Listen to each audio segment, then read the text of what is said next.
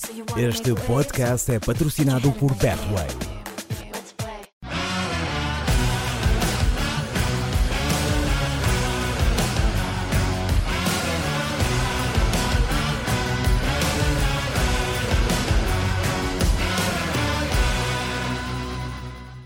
Sejam muito bem-vindos a mais um episódio do uh, podcast Planeta Eleven, que vos é trazido pela Betway. Conforme prometido, hoje é dia de termos connosco um convidado muito especial.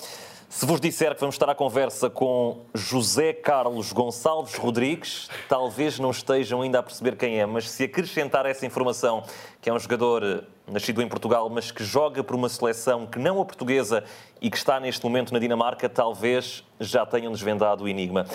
Se o nome que vos veio à cabeça é Zeca, então é porque acertaram. Zeca, obrigado por estar connosco e ainda antes de passar a bola aqui aos meus uh, colegas de painel com míseras pontuações uh, na Fantasy da Champions League, eu queria perguntar-te como é que consegues convencer um português a gostar da seleção da Grécia? Pois, é uma, é uma boa pergunta. Claro que é uma Primeiro, boa pergunta, boa tarde. por isso é que é Boa uma tarde a pergunta que todos. fizemos a abrir. Boa tarde a todos e obrigado pelo convite. Ahm, sim, é como, como devem imaginar, eu também não gostava da seleção da, seleção da Grécia ah, por tudo que por tudo que vivenciámos. Ah, mas depois eu fui para fui para lá viver e, e a minha visão mudou e comecei a gostar do país, comecei a gostar da, da seleção também ah, e ficou mais fácil. Agora é fácil. A minha primeira questão, antes de mais te agradecer, Zeca, teres aceito o nosso convite e dizer que conhecemos-nos fora das quatro linhas e dizer que és um craque humilde dentro e fora das quatro linhas e não é por acaso que estás há tanto tempo na, na mesma equipa, depois de tanto tempo no Panathinaikos. E a minha primeira pergunta é exatamente essa, se já sabes cantar o hino grego sem, sem qualquer tipo de dificuldade. Sim, já consigo cantar. Eh, na primeira internalização já, já estava preparado para o, para o hino. Eh, não queria fazer má figura, então tive e tive que aprender. Ouvi, ouvi no YouTube também e, e li. Eh, e também porque quando, quando tive que fazer a, a entrevista para o passaporte grego, Uh, tinham-me dito que, que era uma das perguntas que, que me iam fazer, se eu sabia o hino grego.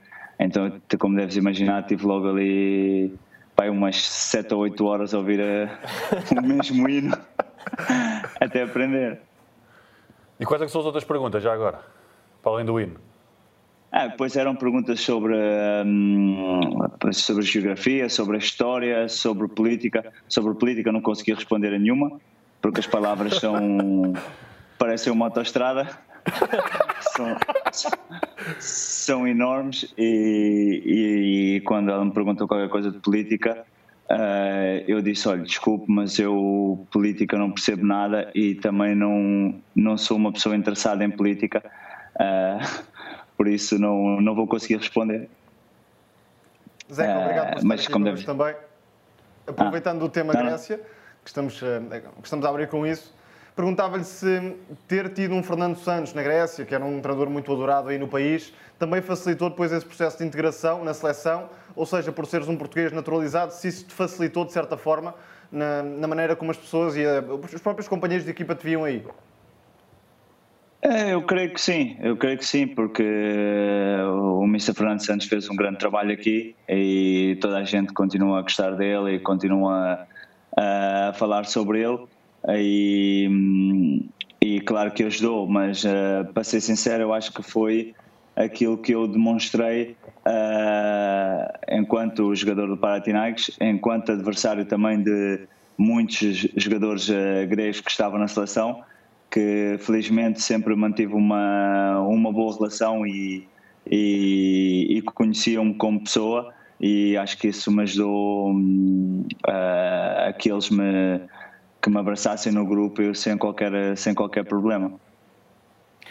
Ó Zeca, a- caminhada que o faz chegar à, à- seleção da Grécia é, é curiosa e acho que nos ajuda muito a perceber eh, o que é a mentalidade e a cultura do futebol grego. Eh, na altura foi uma espécie de convite do presidente do, do Panathinaikos, eh, e o Zeca já fez essa referência anteriormente, que o convidou a, a naturalizar-se grego e, e, a partir daí abrem-se as portas da, da, seleção. Isso é um contexto muito, muito específico do futebol grego, não é? Sim, eu, eu, acho que, eu acho que sim, porque os gregos têm, têm essa forma de, quando, quando gostam de alguém, principalmente quando estás há muitos anos no clube e as coisas um, individualmente uh, saem-te bem, uh, eles têm um amor enorme por ti. Conseguimos ver o, também pelo o exemplo do, do Vieirinha no palco, que, que é amado e toda a gente gosta dele pelo, pelo aquilo que ele fez. Uh, e como disseste, foi, foi um convite do presidente do Panathinaikos, porque ele dizia-me que, que eu ia ficar o resto da minha vida no, no Panathinaikos e que, que ia ficar a viver na Grécia e disse então porquê que não, que não te hum, naturalizas grego uh, mas sem qualquer uh, pensamento na, na seleção uh, quando falei com ele sobre isso mas é normal quando eles quando eles têm este amor por este amor este carinho pelo, pelos jogadores, eles realmente dão tudo. Zeca, pegando ainda na, na questão da seleção grega, e ainda antes de matar, de matar, uma curiosidade, como é que acabou por ler o hino, se em alfabeto grego ou não, porque aí seria verdadeiramente incrível. Foi? Sim, eu consigo ler, eu consigo ler o alfabeto grego, só não consigo escrever. Ok, incrível. Os meus parabéns. Uh, mas sobre a, seleção, sobre a seleção grega, essa que ganhou 2004, eu fiz essa brincadeira no início do, do, do podcast, ainda existe mesmo quase um culto a essa geração? Ou um, que acredito de certa forma exista, ou também com alguns bons valores que vão aparecer na seleção grega, já existe também uma distribuição diferente sobre aqueles que são os grandes protagonistas da equipa. Ainda agora, uma boa vitória também diante da, da Suécia, que não é uma seleção qualquer nos dias de hoje. Sim, uh, eles são, são adorados e acho que vão continuar a ser adorados para, para sempre. Um, e ainda agora saiu um, saiu um filme sobre o, o Otto, Otto Reagel, na altura que era o treinador, uh, sobre também a história do Euro e como, como ganharam e os jogadores todos estavam presentes e, e eles são vistos como, como os heróis até, um, até hoje. Uh, e agora tivemos esse momento de, de transição dos mesmos jogadores que ganharam o, o, 2000, o Euro 2004 Uh, veio uma, uma, nova, uma nova equipa, novos jogadores que conseguiram, felizmente, ir a, a mundiais e, e, agora já há um tempo que com esta reforma uh, da seleção que não conseguimos ir a nenhuma, a nenhuma competição, mas eu penso que estamos, estamos muito perto. Como disseste, temos jogadores, uh, jogadores novos uh, que, felizmente, já jogam fora da Grécia, que isso eu acho que é muito, muito importante. Jogadores que estão na Premier League, na Liga Turca, uh, estão quase todos a jogar fora uh, e acho que, que isso nos ajuda muito. E também viu-se pelo jogo, como disseste, da, da Suécia, que não é uma seleção qualquer. Uh, e batemos-nos batemos muito bem e fizemos um grande jogo. Esse filme Otto que uh, dificilmente passará em Portugal. Acredito que com VPN portuguesa não seja possível vê-lo, mas eh, enfim, se estiverem no estrangeiro, certamente que podem vê-lo. Poder pode, só que vai, vai pouca gente ao cinema ou vai ter poucas audiências a passar na, na televisão. Zeca, deixa-me só fazer então uma pergunta. Normalmente a, a questão que fala-se muito da, da linguagem do futebol ser universal. Jogas com tantas nacionalidades diferentes ao longo da carreira, a linguagem do futebol é mesmo universal ou não? Eu acho que sim, eu acho que sim. Uh, eu tenho neste caso aqui um, um espanhol na, na, equipa que quando chegou não conseguia falar inglês e agora consigo-me, e na altura já me conseguia entender com ele em campo, uh, uh, de, basta um olhar, basta perceber como, como ele se movimenta e a linguagem do, do futebol é, é universal. Uh, claro, que, claro que ajuda se souberes o idioma uh, para dentro de campo dar algumas instruções, uh, mas não acredito que, que os jogadores não se consigam compreender dentro de campo, ainda por mais nós, eu que já, que já estou com 33 anos, uh, parece que não, mas já estou. Uh, Feitos no mês passado. Já consigo. No mês passado. Era 1988, ano de ouro. Reforço isso. 1978, um ano de ouro mesmo. Aí não assim por baixo. e, e, acho que e acho que, que agora é mais fácil entender uh, entender os jogadores e, e nós temos tudo à mão. Uh, o futebol hoje em dia nós temos vídeos de, de qualquer adversário de quantas vezes vai para a direita, quantas vezes vai para a esquerda e quantos movimentos o nosso companheiro faz e que movimentos gosta mais de fazer. Um, por isso acho que se torna mais fácil e, e o futebol, eu acho que, que, a linguagem é universal mesmo. De qualquer forma, tiveste o professor João de Ferreira na tua chegada à Grécia. Foi importante para esse primeiro impacto, para essa adaptação inicial?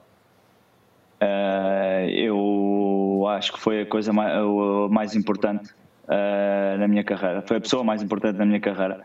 Uh, porque tive outras, como o Mr. Manuel Fernandes, que me levou para o Setúbal, que me deu a oportunidade para, para aparecer, mas eu ter ido para o Panathinaikos com jogadores que tinham ganho o Euro 2004, uh, internacionais franceses dentro do, dentro do balneário, uh, jogadores eh, de grande qualidade, uh, e ter um treinador como o José de Feira que perdeu muito tempo uh, comigo para me ensinar várias coisas do futebol, aspectos do futebol, uh, de como posicionar, de como olhar, uh, ver o futebol de maneira diferente um, e taticamente, e isso ajudou-me imenso, que eu ao fim de dois meses já sentia um, uma mudança no meu jogo uh, incrível e, e, as coisas saíam mais fáceis porque aquilo que ele mostrava, aquilo que ele me ensinava era aquilo que acontecia dentro do campo. E às vezes eu ficava, ficava parvo e dizia que uh, como é que eu levei tanto tempo para, para aprender isto que eu acho que devia ter aprendido quando, tive, quando tinha 15, 14, 15 anos. E isso não aconteceu. E lá está, o Mister deu-me toda a confiança, pôs-me sempre a jogar, apostou sempre em mim, uh, perdeu muito tempo comigo, Uh, ficou mais velho comigo por andar sempre andar sempre a chatear a cabeça que ele dizia-me eu, eu qualquer treino que recebesse a bola de costas para a baliza do, do adversário ele parava o treino a qualquer momento. Eu acho que não há não há treinadores que, que hoje em dia façam isso. Eu ele chegava a parar o treino seis sete vezes porque eu recebia de costas e eu tinha que estar eu tinha que pôr o meu corpo de lado até que eu aprendesse e acho que não há, há poucos treinadores que têm, uh, não é a vontade, mas a paciência para perder tanto tempo com, com o jogador. Fantástica partilha. Já agora outra curiosidade. Como é que foi esse processo de saltar de um clube como o Vitória de Setúbal, que, enfim, tem outros objetivos? Deixa-me só dizer, é porque o Zeca disse Setúbal e não podes dizer Setúbal. Pois, Vitória de Setúbal, não... pois. Não, e tu sabes, tu sabes isso. Não perdoa. Peço, peço Continuando. Continuando esta questão, como é que foi esse processo de saltar de um clube como o Vitória de Setúbal, que tem objetivos mais modestos, enfim, para um gigante nacional como é o Panathinaikos, em termos de pressão da imprensa, dos adeptos? Não sei se foi fácil, se foi difícil, se sentiste muito a diferença? Hum, eu senti, eu realmente senti a diferença na, na qualidade, na qualidade do, dos jogadores. Uh, na rapidez que, com que eles pensavam, e eu joguei com grandes jogadores no Vitória de Setúbal, uh, mas não era à proporção do, do balneário todo.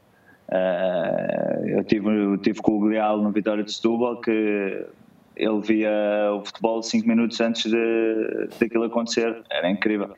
Ele, ele estava chateado e, e, e treinava com o pé esquerdo, porque assim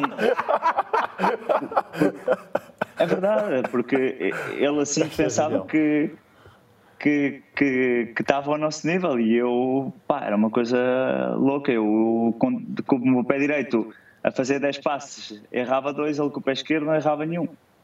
Então era incrível. Uh, e em relação à, à, pressão, a pressão que eu tinha mesmo era de, um, que, daquilo que alguns colegas me contavam, porque a imprensa eu não percebia nada, eu não falava inglês quando, quando lá cheguei não falava grego, uh, então não estava não tinha acesso a essas, a essas situações.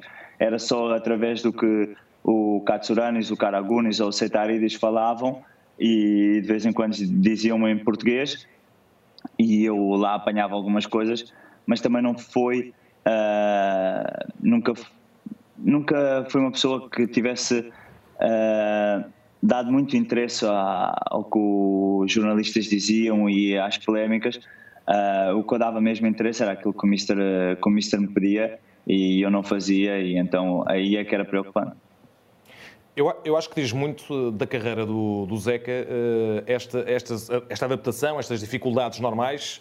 Não falavas grego, muito menos, claro, mas não falavas também inglês. A linguagem universal. Não é? Exatamente, a tal linguagem universal que, uh, ancorado naquilo que é a qualidade do Zeca enquanto jogador e enquanto pessoa, Exatamente. o levou. Uh, e Zeca, não, eu, não, eu não, vou, não, não vou de todo usar a expressão por acaso, mas chegaste, porventura, muito mais cedo do que aquilo que achavas na tua carreira ao estatuto de capitão de um gigante grego como o Panathinaikos.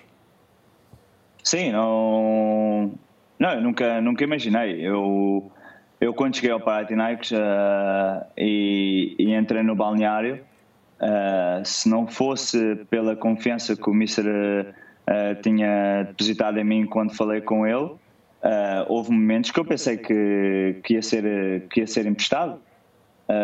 eu pensei, pá, eu se calhar não, não consigo entrar aqui neste balneário, não consigo entrar nesta equipa porque realmente era, era muito forte.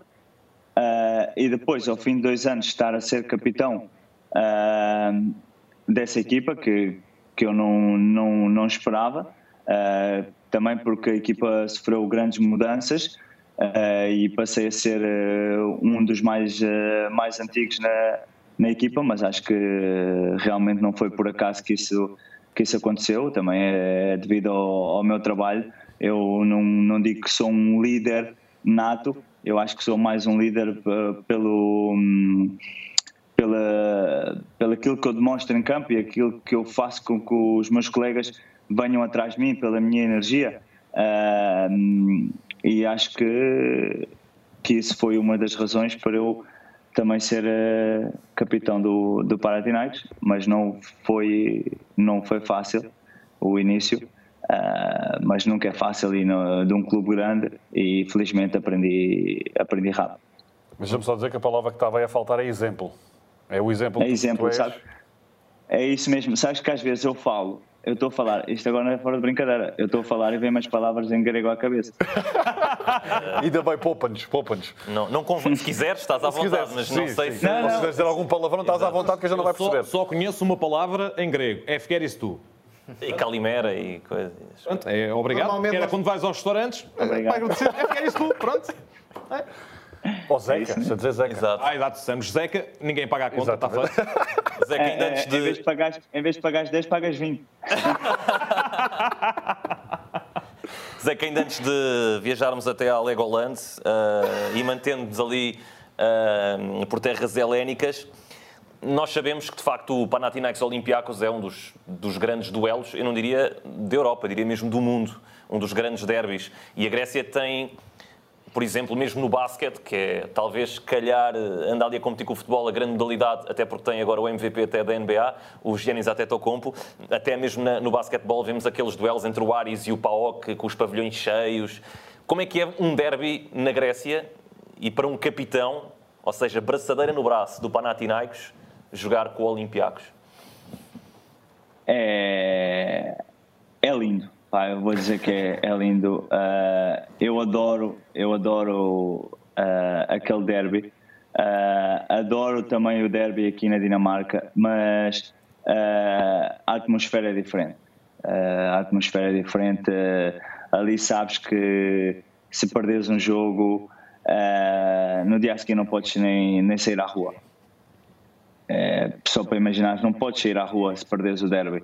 E isso é. Hum, uh, traz-te traz uma chama dentro de ti que eu tenho que, tenho que ganhar este jogo, eu tenho que ganhar este jogo uh, pelos meus adeptos. Uh, não é fácil, não é fácil. O, primeiro, o meu primeiro derby eu ia jogar a titular uh, e fui a viagem toda do autocarro, desde o nosso centro de treino até o Pireus, uh, a tossir, a tossir e a querer, uh, a querer vomitar.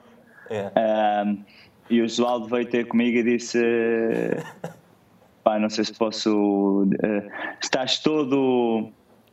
Exato. Pá, se continuas assim, não, vais, não vais jogar, não vais jogar, assim não dá.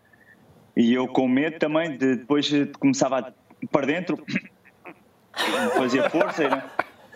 Porque realmente aquilo que a vivência toda na rua, quando saímos no autocarro, quando chegámos ao estádio, o ambiente no estádio, uh, que foi no Karascaki, uh, e o ambiente no estádio foi, é, aquilo é incrível, é, é, eu ainda não senti uma coisa parecida, não, não sei explicar, é, entra-te no corpo, é, é, um jogo, é um jogo enorme, como disseste, um dos, dos maiores do mundo. Mas ficar sem palavras também diz muito daquilo que de facto só se sente e é difícil de, de transmitir. Tiveste alguma situação mais complicada? Dizias que não se podia sair literalmente à rua. Uh, enfim, infelizmente para o Panathinaikos os últimos anos tem sido maior domínio do, do Olympiacos. Uh, houve alguma situação um pouco mais complicada ou sempre conseguiste gerir bem, enfim, essas emoções às vezes um pouco mais exacerbadas? Sim, eh, conseguia, conseguia gerir bem. Uh, não saía, não saía ou ia para sítios que, que tivessem. Tivesse, não, não, mas mesmo, mesmo, é, mesmo aí, de certeza que encontravas alguém. Um, mas mas era, era complicado. Não é que, que te vá acontecer alguma coisa de mal uh, na rua. Só que eles têm este pensamento: tu, se perdes o jogo uh, e saís à rua no dia a seguir, é como se tu não estivesse preocupado, não, não quisesse saber do jogo e agora andas aqui a passear, andas aqui a apanhar sol e não sei o quê. Uh, e para eles é complicado. E pronto, podes apanhar alguém que está um bocadinho mais exaltado uh, e fala contigo de forma diferente, mas, mas não, passa, não passa disso. E tu também, depois de um jogo, de um derby, uh, o, que, o que tu queres mais é não ouvir essas pessoas e estares no teu canto e tranquilo e esperar pelo próximo jogo que venha mais rápido possível para mudares a situação. Zeca, estamos a falar já de adeptos, vamos fazer aqui já uma ponte para, para a Dinamarca. Confesso que estava a comentar o jogo aqui na Eleven entre o Brondby e o Salzburgo, foi dos jogos que mais me impressionou pela festa que estava a ser feita nas bancadas ao longo dos 90 minutos. E eu pensava que estava muito pouca gente a ver esse jogo e um dos, um dos telespectadores eras precisamente tu. Uh, e daí a tua, a tua mensagem. A minha questão é, relativamente aos adeptos do Brondby, e não só, falando também do, do teu clube, fala-nos também um pouco dessa, dessa paixão que se vive na, na Dinamarca pelo, pelo jogo. Sim, também é, é, uma, é uma paixão enorme. Eh, como tu disseste, o jogo do, do com o Salzburg eh, é normal, é o, é o normal aquilo que eu vivo quando é os derbys. Eh, é um sempre a cantarem. Uh, os nossos adeptos também no, nos derbys sempre a cantarem, não se, não se, não se calam um, um pouco. E, e, eles têm esta cultura de, uh, mesmo a equipa estando a perder, uh, eles apoiam, apoiam a equipa, continuam a apoiar, continuam a dar força até o último, até o último segundo.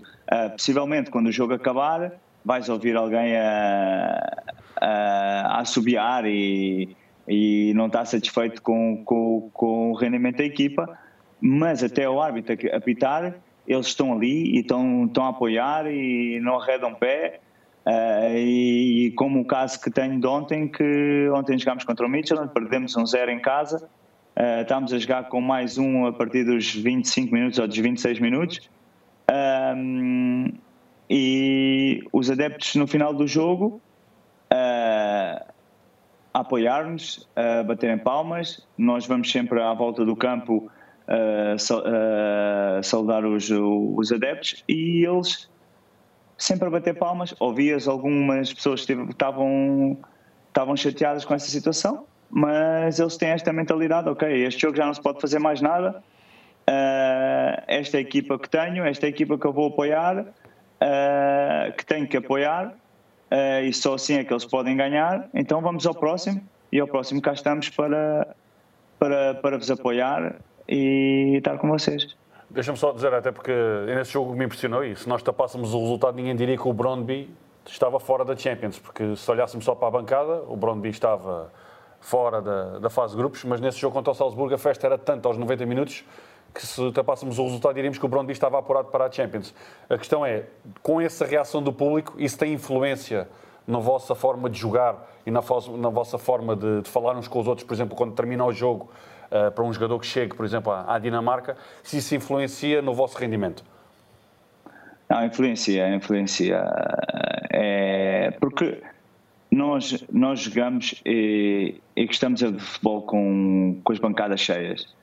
Uh, e ainda para mais, se jogamos em casa com os nossos adeptos, uh, dá-te uma energia diferente. Uh, em vez de correr 10 km, corres 11 de certeza, se eles estiverem do teu lado a apoiar-te. cada duelo vai ser sempre o, o último, porque cada bola que ganhas, o estádio ganha vida um, e influencia muito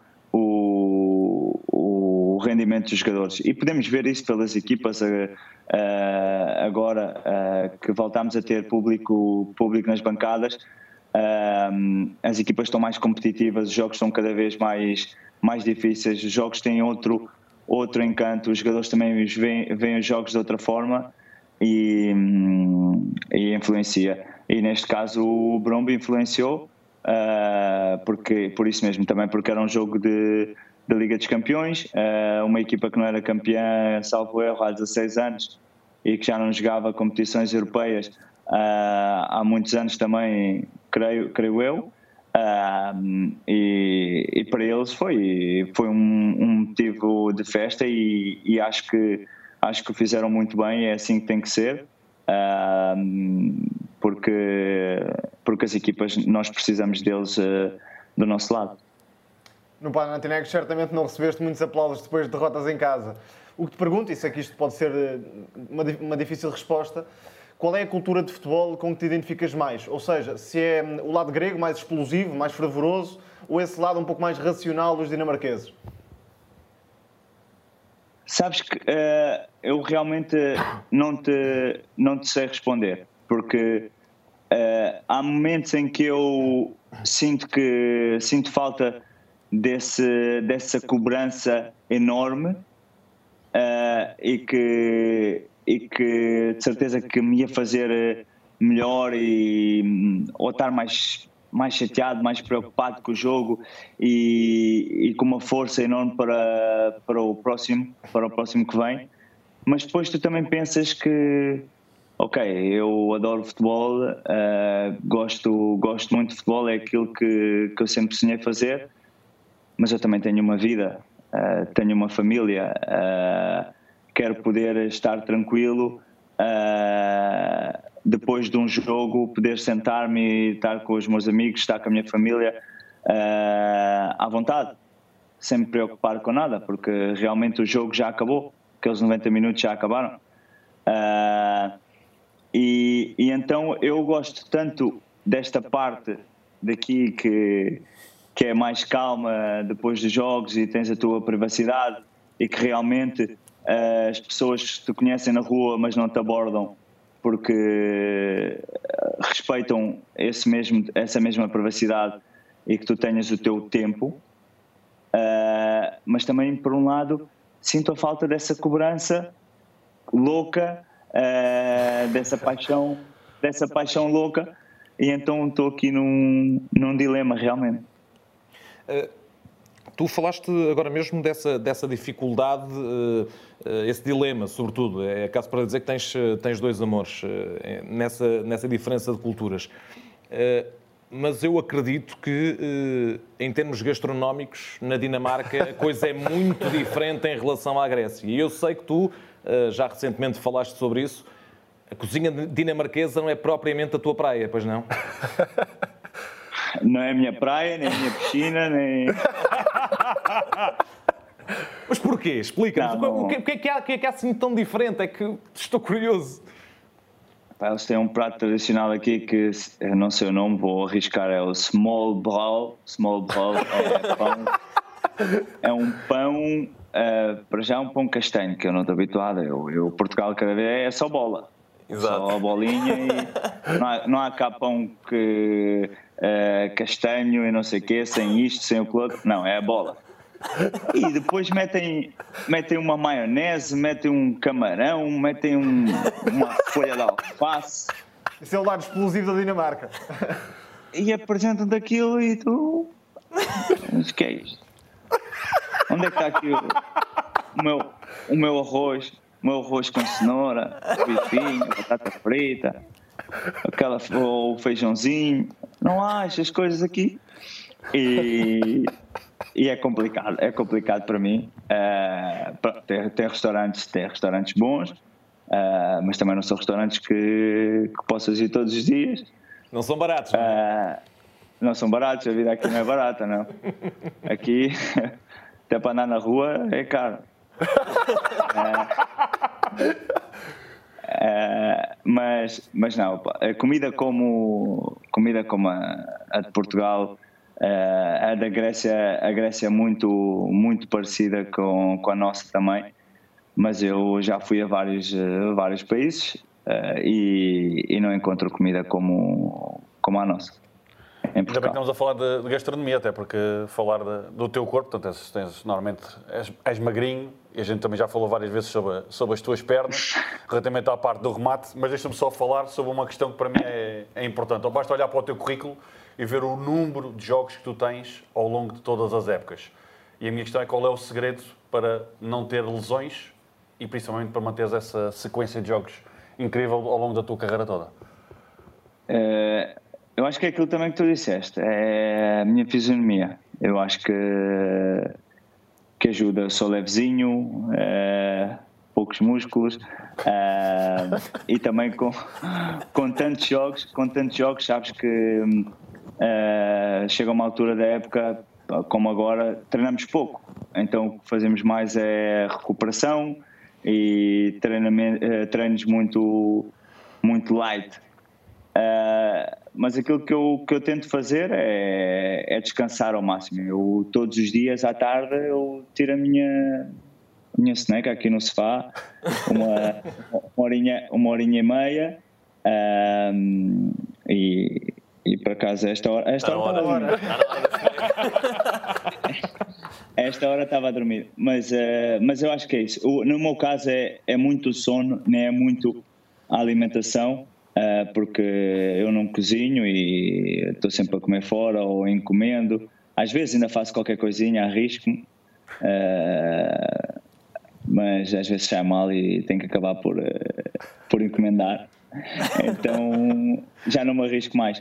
Ah, mas eu, eu acho que é isso, é trein- treinar, treinar de uma forma que o teu corpo, que o meu corpo se sente, se sente bem e consegue chegar aos jogos fresco e, e acima de tudo o, o sono e tu sabes que eu tenho o Carlos Coelho que trabalha na, na, na Pro Eleven e ele está sempre a ligar que epá, é beber muita água, dormir bem e, e comer bem, Zé. E comer bem. Era bom, não era? E comer bem. Era, era, foi um espetáculo. Já procurei aqui um restaurante português, mas não, não há. Acho Há nada. Não, não há. Oh, eu não Está encontro. um bom negócio. Está um bom negócio. Deve estar para aí escondido.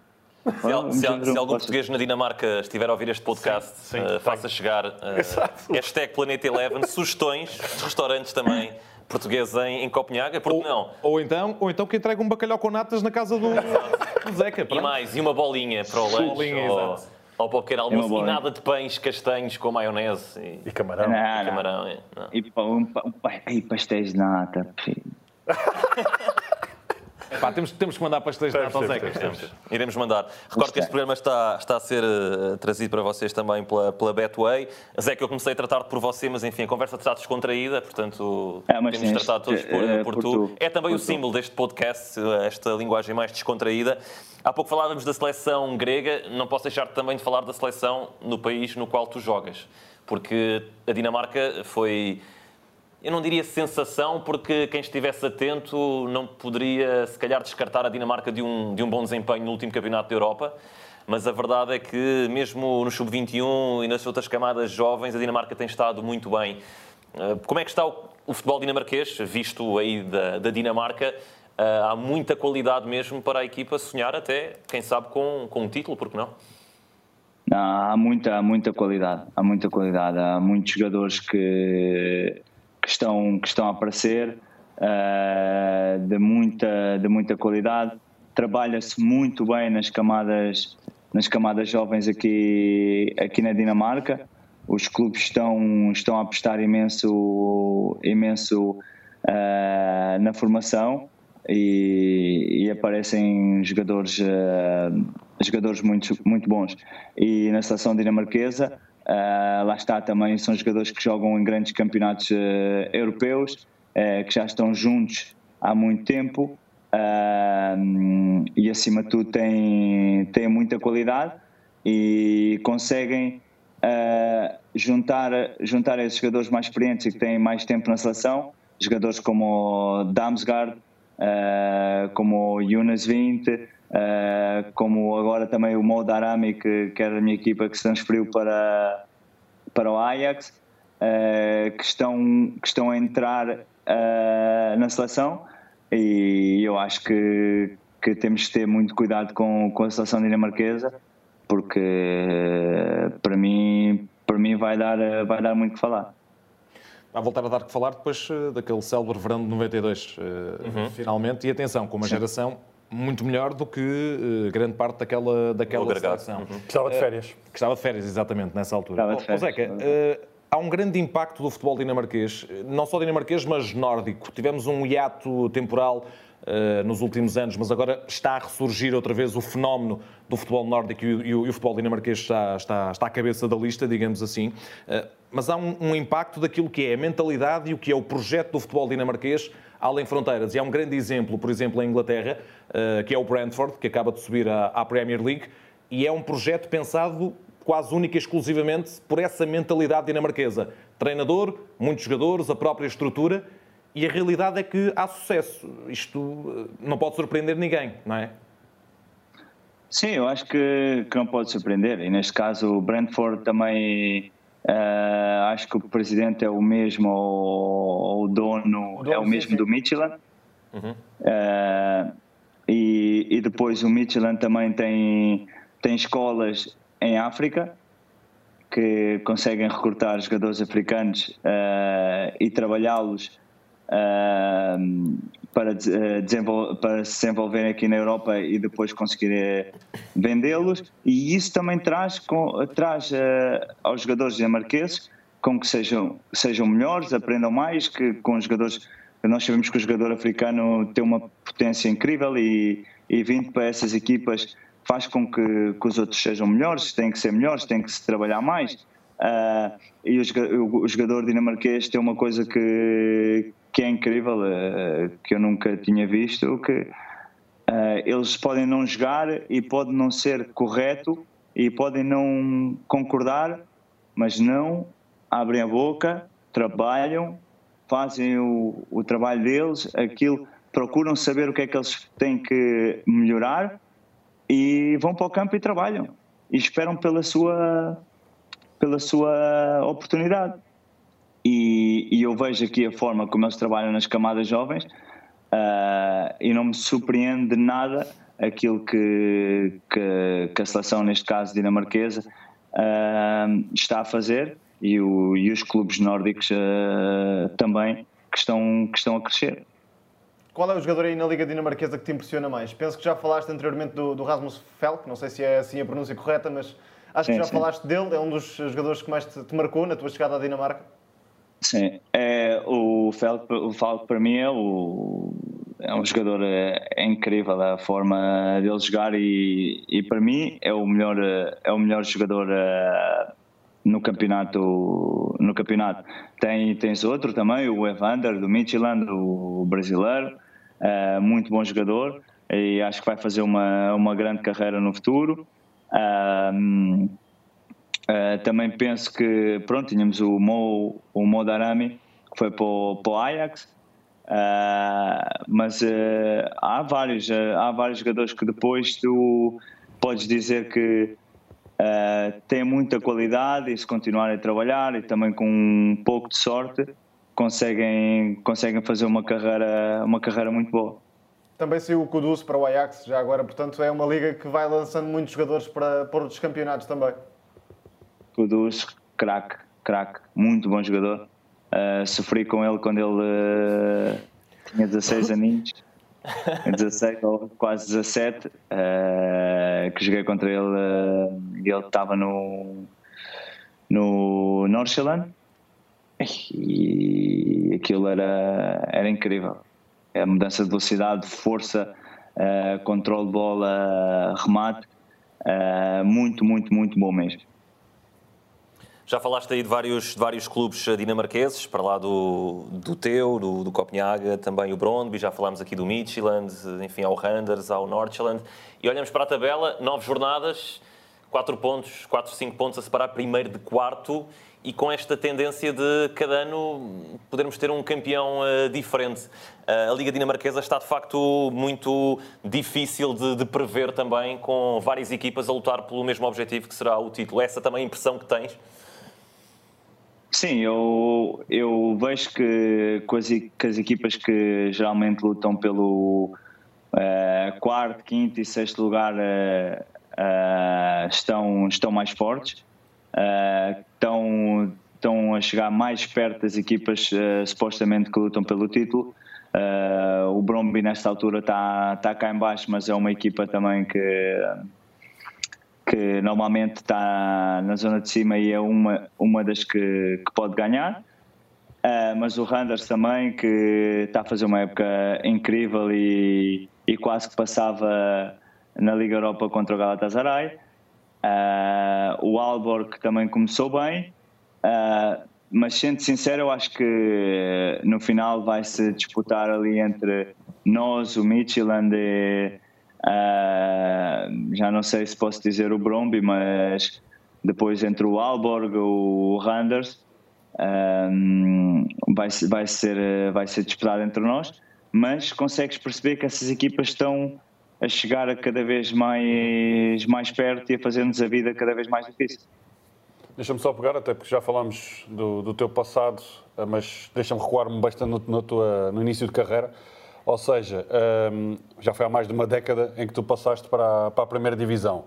Sabemos que o mundo está diferente, o futebol também, mas que conselhos é que darias àqueles jogadores que jogam em divisões inferiores e que olham para ti como um, um exemplo, ou seja, um jogador que veio de, de, de escalões uh, ditos não profissionais e neste momento jogas na seleção grega, jogas já também num, noutro país europeu. Qual é o, os conselhos que darias a esses jogadores que têm esse sonho?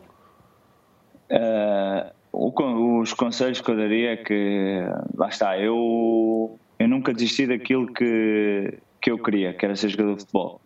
Uh, consegui ser profissional já um pouco tarde comparado com, com os jovens de, de hoje e dar o salto para a Primeira Liga uh, quando eu talvez pensava que já não era possível.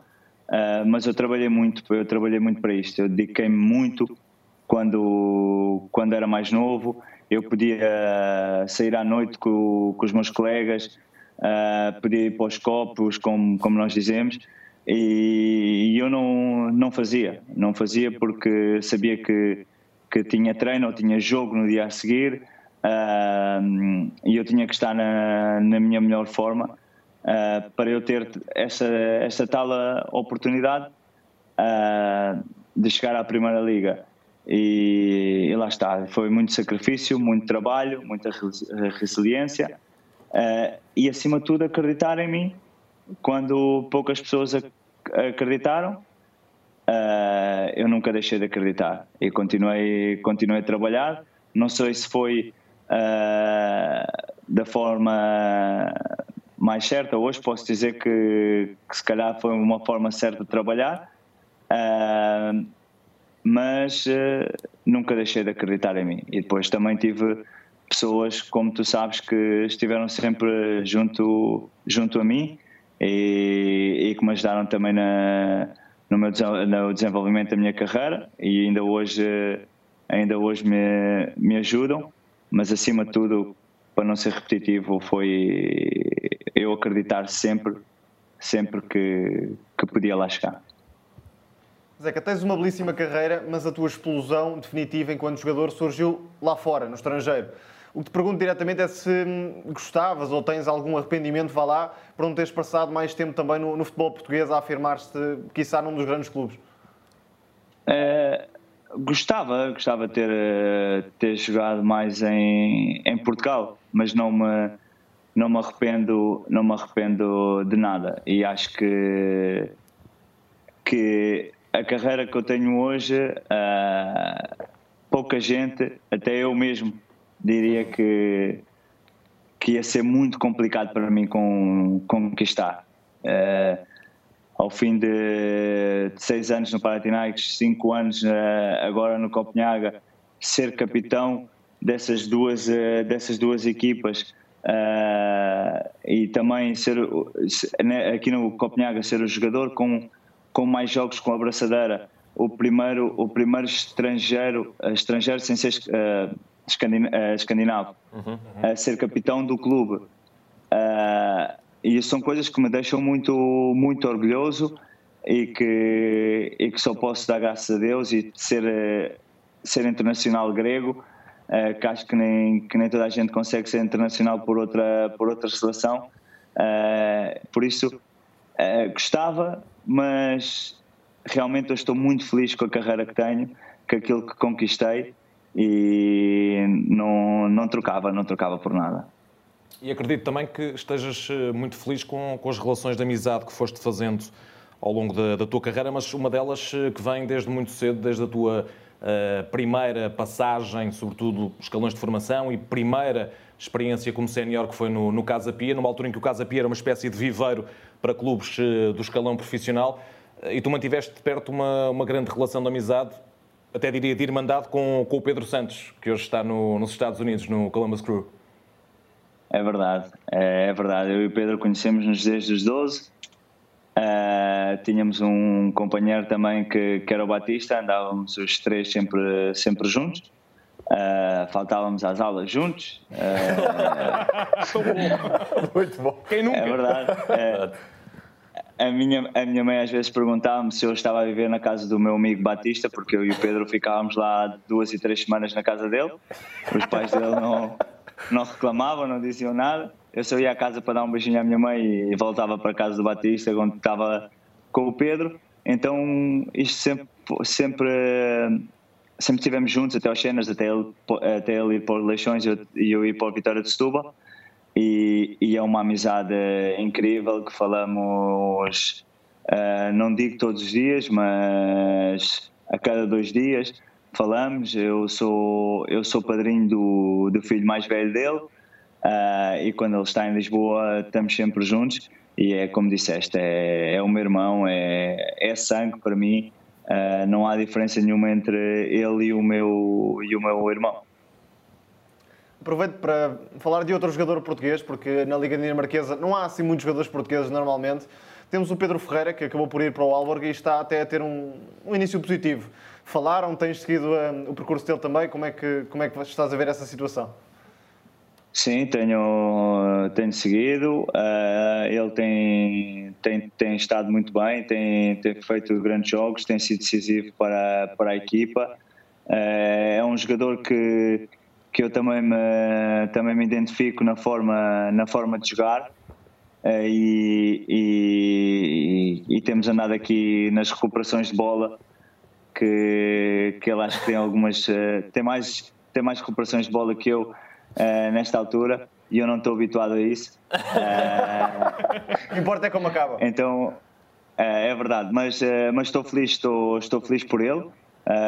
por, por ser um português também e, pelas, e por, tudo tá, por tudo que está a conquistar aqui no clube dele e penso que, que vai ficar também pouco tempo no Alborg devido Zeca. àquilo que tem vindo a, a, fazer. O futuro do nosso programa tem ainda 10 minutos, uh, mas ainda antes de falarmos do teu futuro, o Batista deu jogador da bola ou não? Não, foi o único que não deu jogador da bola. Portanto, só utilizaram a casa dele uh, e depois ele acabou por não, não seguir. É, só utilizámos a casa dele, os pais dele davam-lhe davam uma mesada, os uhum. nossos não davam, que não tinham. e ele, e ele sempre o, o dinheiro dele era dinheiro nosso. Então, Bom, Muito bom. Muito bom. não, mas ele- era, era o que ele dizia e gastava, com, gastava com, connosco. Eh, e infelizmente não conseguiu, mas eu, Uhum. eu tenho a certeza que ele está contente por dois, Claro. dois, dois dos melhores amigos dele terem sido profissionais da bola. Tinha jeito ou não? Tinha, tinha jeito, tinha jeito, mas só que teve azar na altura ah, nos cenas do Casa Pia com, o- com o treinador que, que tínhamos, que ele não, não ia muito à bola com ele, e então depois teve que sair dali, teve que ir para, outros, ah, para vários clubes e, e não, teve, não teve realmente a, a oportunidade que, que nós tivemos, eu e o Pedro. Mas espera lá, os vossos dias eram passados eh, na PlayStation, por exemplo? No FM, No FM? ah, saudades. Deixa-me adivinhar, o Batista era o melhor. O Batista eh, não era o melhor, eh, mas ele, ele vencia-nos pelo cansaço. Lá está. Pronto, Aí está, aí está. Ele vencia-nos como assim? Ele vencia pelo cansaço. Ele, ele perdia duas horas eh, a ver o sub-20, o sub-23, o sub-19, Pois. a ver o- os jogadores e. Ai, aquilo é confusão do caraço.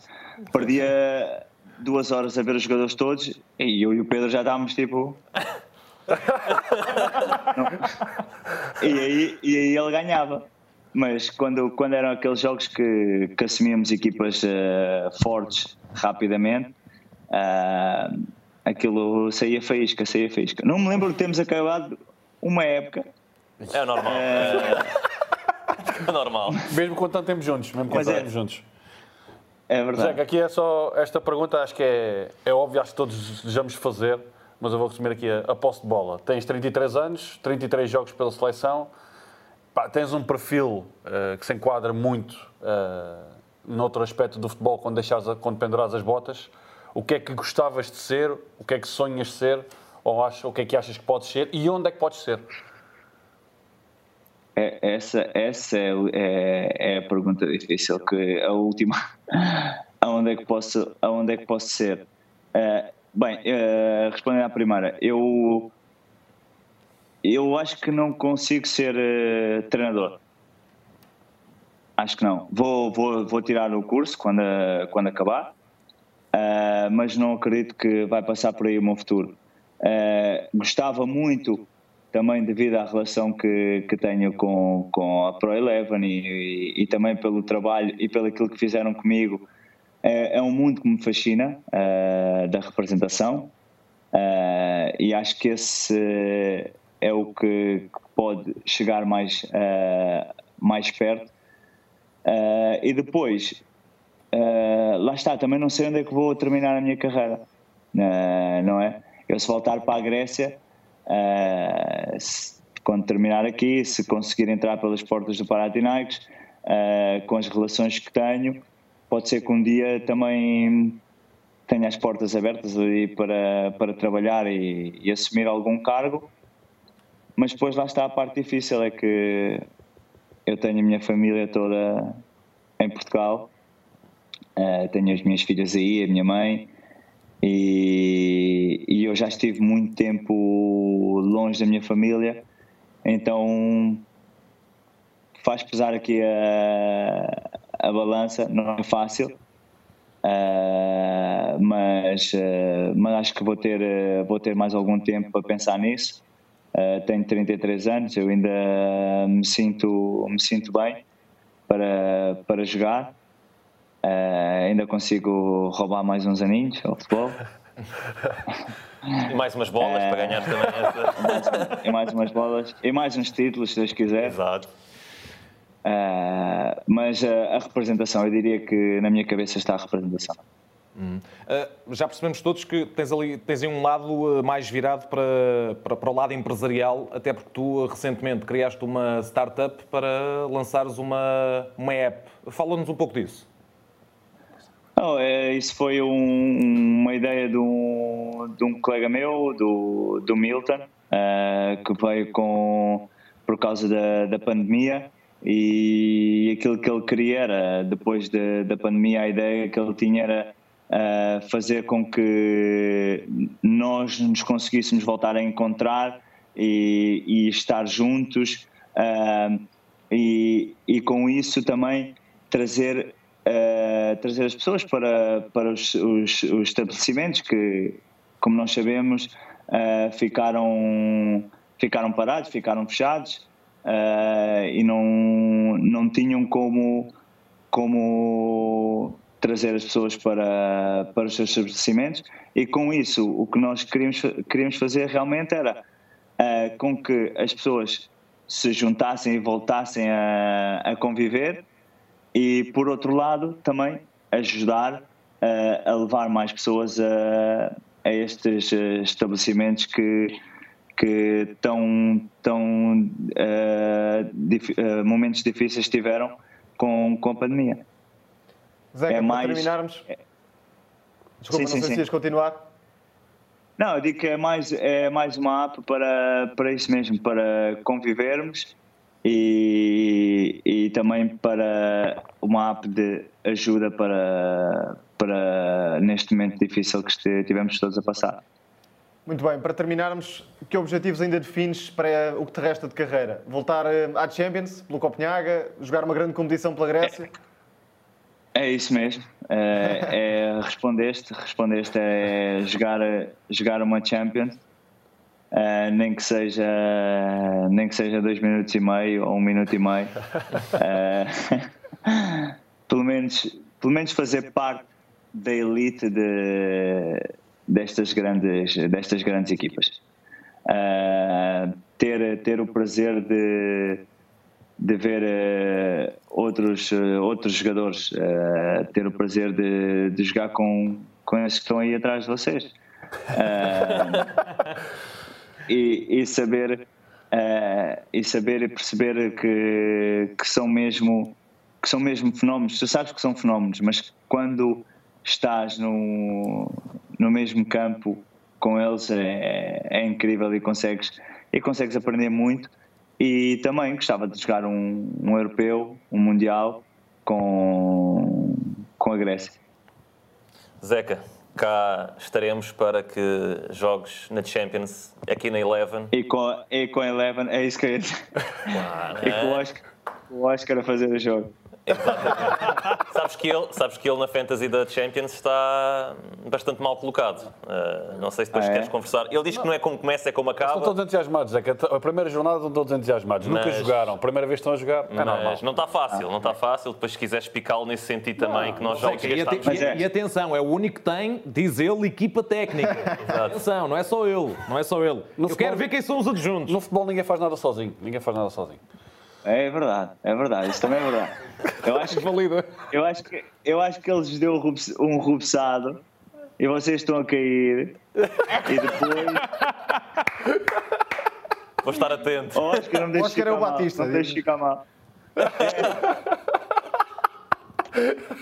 Zeca, obrigado. Foi, foi incrível e tenho a certeza que não foi só para mim, foi para todos aqueles que vão escutar esta conversa.